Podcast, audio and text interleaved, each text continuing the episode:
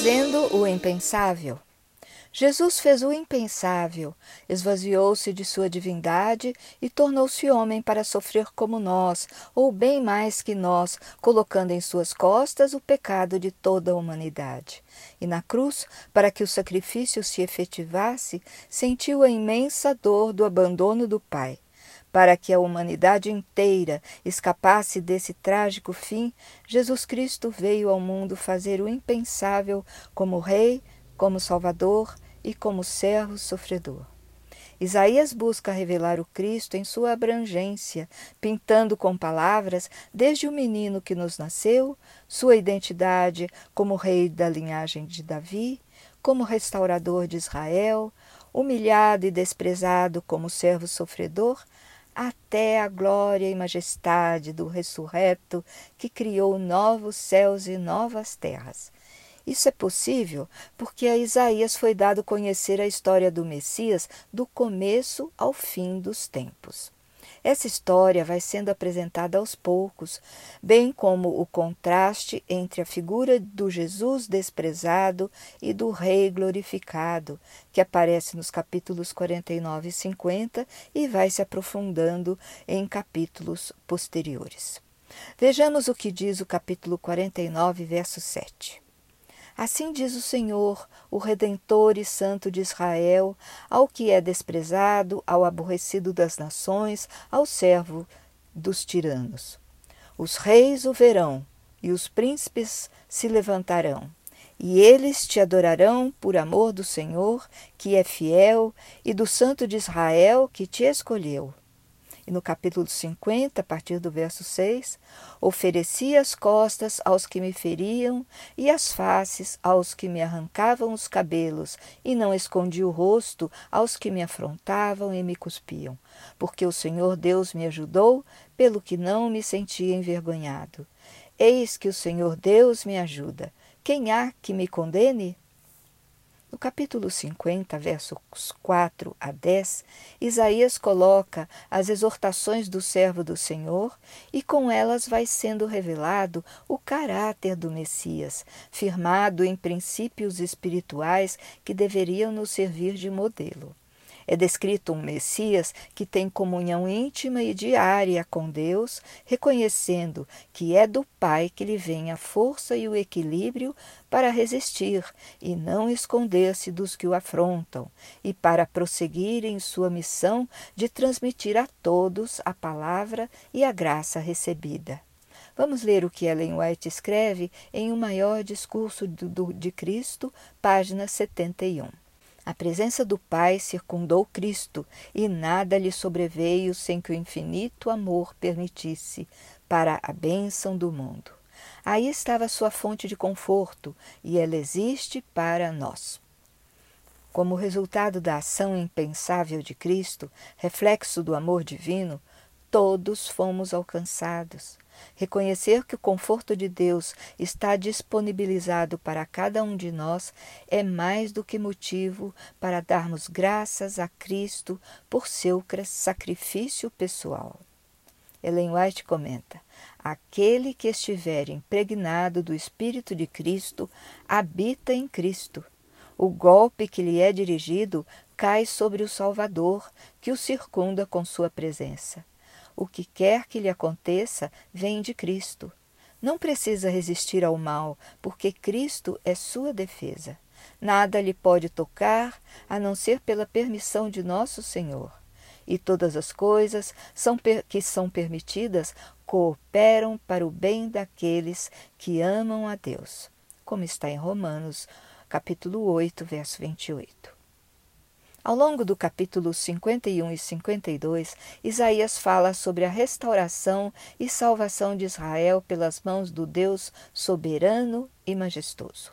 Vamos ler Isaías 51, versos 3, 14 e 15.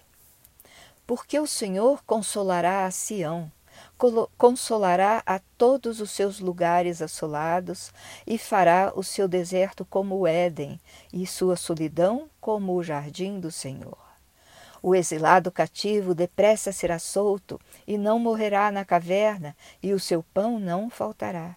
porque eu sou o Senhor teu Deus, que agito o mar, de modo que bramem as suas ondas. O Senhor dos Exércitos é o seu nome. Vamos ler a quase poesia com que Isaías fala de salvação a seu povo, no capítulo 52, versos 7 e 8. Quão formosos são sobre os montes os pés do que anuncia as boas novas, que faz ouvir a paz, que anuncia coisas boas, que faz ouvir a salvação, que diz a Sião: O teu Deus reina. Eis o grito dos teus atalaias. Eles erguem a voz, juntamente exultam, porque com seus próprios olhos distintamente veem o retorno do Senhor a Sião.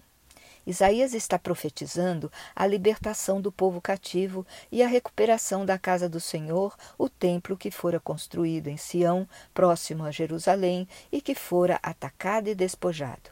Imaginemos o que significou para aquele povo a boa nova da libertação.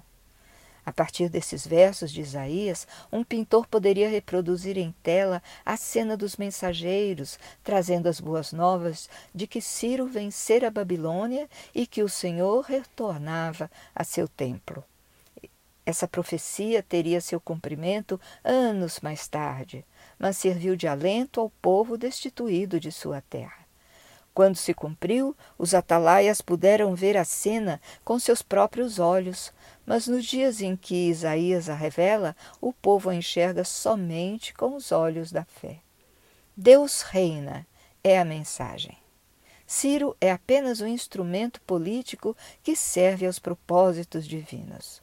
Deus não abandona seu povo e o redime. Deus é Rei e Salvador. Os versos 7 e 8 de Isaías 52 foram construídos de tal forma que sua mensagem não é exclusiva para o evento específico profetizado, mas enche de esperança o coração de cada cristão que os lê em qualquer tempo e lugar.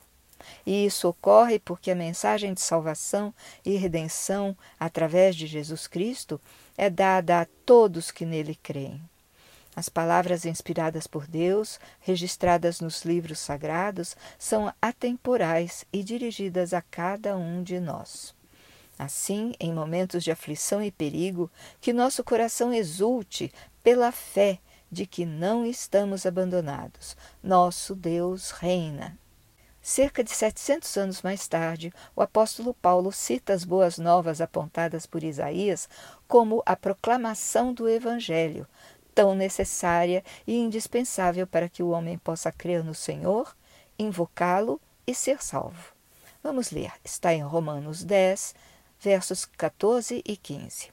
Como, pois, invocarão aquele em quem não creram? E como crerão naquele de quem não ouviram? E como ouvirão se não há quem pregue? E como pregarão se não forem enviados? Como está escrito: Quão formosos os pés dos que anunciam o evangelho de paz, dos que trazem alegres novas de boas coisas.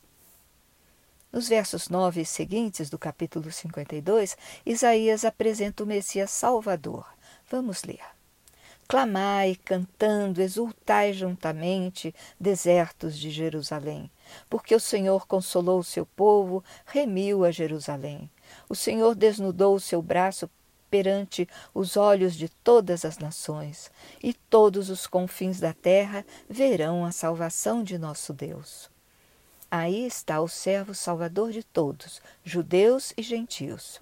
E Isaías conclama o povo para que abrace a salvação abandonando Babilônia, desapegando-se totalmente dela, pois assim serão conduzidos e protegidos pelo Senhor. Como é fácil extrapolar essa mensagem para as Babilônias de qualquer povo, época e lugar. Após a vitória de Cristo na cruz, a salvação já nos foi dada, basta aceitá-la. Vamos ler Isaías 52, versos 11 e 12. Retirai-vos, retirai-vos, saí daí, não toqueis coisa imunda. Saí do meio dela, purificai-vos, os que levais os vasos do Senhor. porque vós não saireis apressadamente, nem ireis fugindo, porque o Senhor irá adiante de vós, e o Deus de Israel será a vossa retaguarda. É entre os capítulos 52 e 53 que Isaías aprofunda a tragédia do contraste entre o servo humilhado e a majestade glorificada. Trata-se da passagem conhecida como o poema do servo sofredor. Anteriormente, Isaías já falara das agressões físicas que Jesus sofreria, sendo golpeado e tendo os cabelos dolorosamente arrancados. Agora, no final do capítulo 52, Jesus é visto desfigurado, mas o resultado de seu sacrifício alcançaria também os que não o conheciam. Vamos ler Isaías 52, versos 14 e 15. Como pasmaram muitos à vista dele, pois o seu parecer estava tão desfigurado. Assim, borrifará muitas nações, e os reis fecharão as suas bocas por causa dele, porque aquilo que não lhes foi anunciado verão, e aquilo que eles não ouviram entenderão. O apóstolo Paulo, em Romanos 15, encontra em Isaías estímulo para pregar o evangelho a povos distantes. Está em Romanos 15, versos 20 e 21. E desta maneira me esforcei por anunciar o Evangelho, não onde Cristo foi nomeado, para não edificar sobre fundamento alheio, antes, como está escrito: Aqueles a quem não foi anunciado o verão, e os que não ouviram o entenderão. Cristo é o servo voluntário, capacitado pelo Pai para cumprir sua missão salvadora mas isso não evita seus sofrimentos, pelo contrário, o conduz à morte. É através do seu sofrimento e entrega impensável que resulta a vitória sobre o pecado. A aparente derrota de Cristo na cruz foi a vitória do bem contra o mal, reconstruindo a ponte de ligação entre o Criador e o homem. A morte de Cristo foi o preço pago por nossos pecados. Em mensagens escolhidas, ao dizer que Cristo assegurou aos homens a vida eterna, exaltando a lei e fazendo-a gloriosa, Ellen White destaca a imutabilidade da lei ensinada por Deus ao primeiro homem, que o preço do pecado é a morte. Deus nos ensinou sobre a redenção da humanidade quando providenciou para Abraão um cordeirinho para ser sacrificado em lugar de Isaque. Jesus Cristo se ofereceu e morreu em nosso lugar. Pelo sangue do Cordeiro é que podemos alcançar a vida eterna. Ellen White diz, em Olhando para o Alto, página 185, que sem conhecer a experiência do pecado, Cristo suportou o peso da culpa de toda a humanidade e em O Desejado de Todas as Nações, página 753, a autora escreve: Foi a sensação do pecado, trazendo a ira divina sobre ele, como substituto do homem, que tornou tão amargo o cálice que bebeu e rompeu o coração do Filho de Deus. Isaías 53 inicia lamentando a descrença no Messias por parte do povo de sua época mas não havia boa aparência nele, como diz o verso 2, e foi desprezado e rejeitado, como está no verso 3. Julgado como pecador, era, na verdade, um voluntário para pagar os nossos pecados, como está no verso 4. Vamos ler. Verdadeiramente ele tomou sobre si as nossas enfermidades e as nossas dores levou sobre si e nós o reputávamos por aflito, ferido de Deus e oprimido. A impensável ação do servo sofredor cumpria a vontade de Deus e resultou em nossa salvação. Vamos ler Isaías 53, verso 5. Mas ele foi traspassado por causa das nossas transgressões e esmagado por causa dos, das nossas iniquidades. O castigo que nos traz a paz estava sobre ele, e pelas suas feridas fomos sarados. E mais, Todos nós andávamos desgarrados como ovelhas, cada um se desviava pelo seu caminho, mas o Senhor fez cair sobre ele a iniquidade de todos nós. Isso está no verso 6. Aquele que foi imolado como cordeirinho era, na verdade, o bom pastor, que confirmará isso no livro do apóstolo Amado, capítulo 10, verso 11. Eu sou o bom pastor. O bom pastor dá a sua vida pelas ovelhas. Após descrever o sofrimento de Jesus, em corpo e espírito, o verso 10 de Isaías 53 inicia com a palavra todavia esclarecendo que, tendo cumprido a sofrida missão divina de salvar a humanidade, o servo sofredor passa a ser o conquistador vitorioso que verá com prazer crescer sua posteridade e que, ressuscitado, seus dias não terão fim. Vamos ler Isaías 10 e seguintes. Todavia, ao Senhor agradou Moelo, fazendo-o enfermar quando a sua alma se puser por expiação do pecado, verá a sua posteridade, prolongará os seus dias e o bom prazer do Senhor prosperará na sua mão. Ele verá o fruto do trabalho da sua alma e ficará satisfeito. Com o seu conhecimento, o meu servo, o justo, justificará a muitos, porque as iniquidades deles levará sobre si. O servo é exaltado pelo Senhor Está no verso 12, que encerra o capítulo 53. Por isso lhe darei a parte de muitos, e com os poderosos repartirá ele o despojo. Porquanto derramou a sua alma na morte e foi contado com os transgressores, mas ele levou sobre si o pecado de muitos e intercedeu pelos transgressores.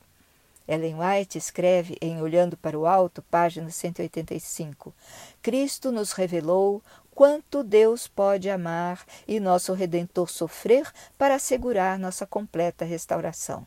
Ele quer que seus filhos revelem seu caráter, exerçam sua influência, para que outras mentes possam ser atraídas à harmonia com sua mente.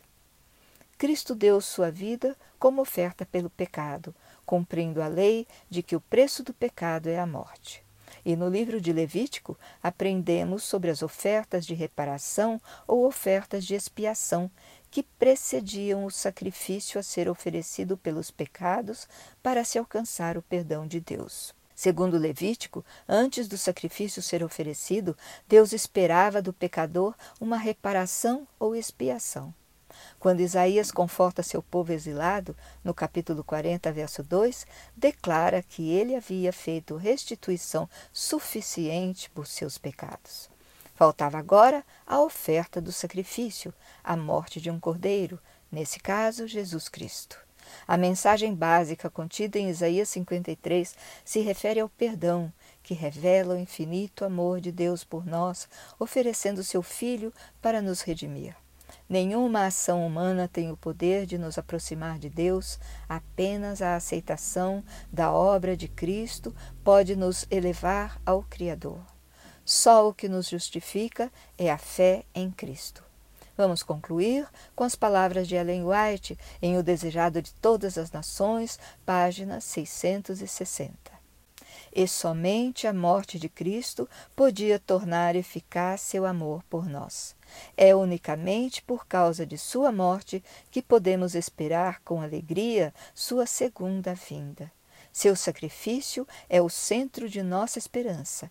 Nele devemos fundamentar nossa fé. Até a próxima semana.